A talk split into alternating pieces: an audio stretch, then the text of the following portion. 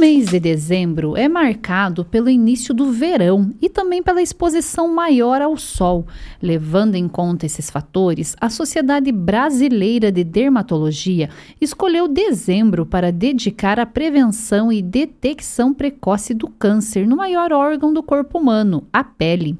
Segundo a Sociedade Brasileira, o câncer de pele responde por mais de 30% de todos os diagnósticos dessa doença no Brasil, sendo que o Instituto Nacional do Câncer, o INCA, registra cada ano cerca de 85 mil novos casos. Quem conversa conosco sobre este assunto é o médico especialista em cancerologia cirúrgico, Dr. Juliano Rebolho.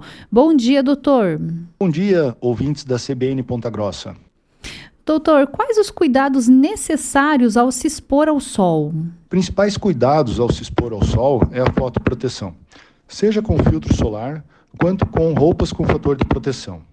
É importante salientar que a exposição contínua ao sol pode causar envelhecimento precoce e câncer de pele. Portanto, a proteção é essencial para manter a saúde da pele. E como identificar o câncer de pele? Os sinais de alerta que uma lesão pode ser câncer de pele são dificuldade de cicatrização, mudança de cor, crescimento e sangramento. Caso esses sinais sejam identificados, é recomendado a consulta com um especialista. E o câncer de pele, ele tem cura? Mas na verdade, doutor, vamos falar primeiro sobre quais os tipos de câncer de pele? A pele é o maior órgão do corpo, com várias células diferentes. Porém, podemos dividir o câncer de pele em dois grandes, grandes grupos: os carcinomas e o melanoma.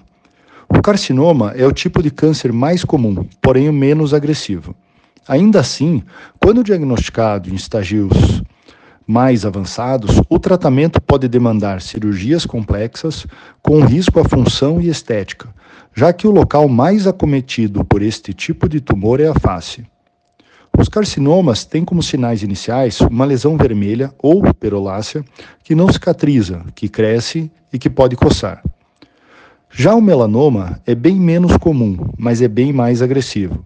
Ele vem das lesões melanocíticas, ou seja, das pintas que temos no corpo. Os principais sinais são resumidos em uma regra mnemônica: o ABCDE do melanoma. A de assimetria, B de bordos irregulares, C de mais de uma cor, D, diâmetro maior do que 6 milímetros e E, de evolução, ou seja, uma pinta que está se transformando, crescendo, mudando de cor ou sangrando. E agora sim, doutor, então vamos falar sobre se o câncer de pele tem cura, como é o tratamento. Sim, o câncer de pele tem cura, principalmente se diagnosticado precocemente. O pilar do tratamento ainda é a cirurgia, tanto para os carcinomas quanto para o melanoma. Mas, dependendo do estadiamento, pode ser necessário outras formas de tratamento, como a radioterapia e a imunoterapia.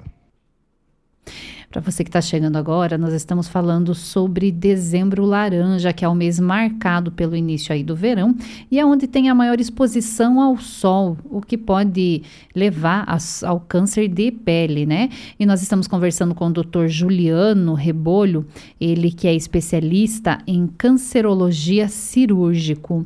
Doutor, e o câncer de pele mata? Sim. Tanto os carcinomas quanto o melanoma podem ser fatais. Claro que os carcinomas, por terem baixa agressividade, têm uma taxa de cura maior, mesmo em estadios mais avançados. O melanoma, devido à alta agressividade da lesão, tem taxas de cura menores.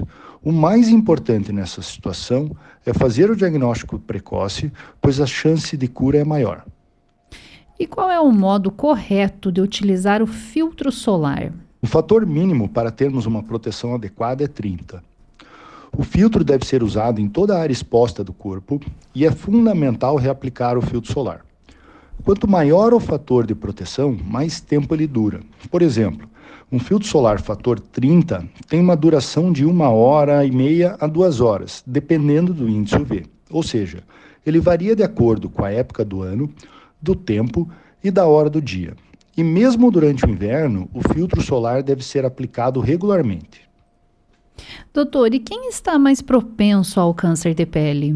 De pele é mais comum em pessoas com fototipo mais baixo, ou seja, pessoas com pele clara, olhos claros, que não bronzeiam. No entanto, mesmo pessoas com fototipo mais alto, tom de pele mais escuro, também podem desenvolver o câncer de pele. O principal fator de risco é a alta exposição solar. Portanto, o câncer de pele é mais comum na população com mais idade, que já recebeu altas cargas de sol ao longo da vida. Doutor, eu posso substituir o filtro solar em crianças e idosos por alguma roupa? Nessas situações, o filtro solar pode ser substituído pelas roupas, boné e chapéu com proteção UV. A roupa é eficaz e confortável nessas situações. Existem diversos modelos de roupas e acessórios hoje em dia, que têm fatores de proteção altos e podem ser encontrados com facilidade. Doutor Juliano, e sobre a vitamina D? Ela é ativada no sol? Realmente, para a ativação da vitamina D é necessária a exposição solar. E sabemos que a vitamina D é importante para a saúde óssea e a manutenção da imunidade. Para ativação da vitamina D, é necessário um tempo mínimo de exposição de 5 minutos três vezes na semana, com o sol com um grande índice UV. Para as pessoas com contraindicação de exposição solar, pode ser necessária a reposição de vitamina D por via oral. Obrigada, doutor Juliano Rebolho, pelas suas explicações aqui no CBN Ponta Grossa. Vamos, essa entrevista ela estará disponível logo mais na página da CBN. Vamos para um rápido intervalo e eu te espero na sequência.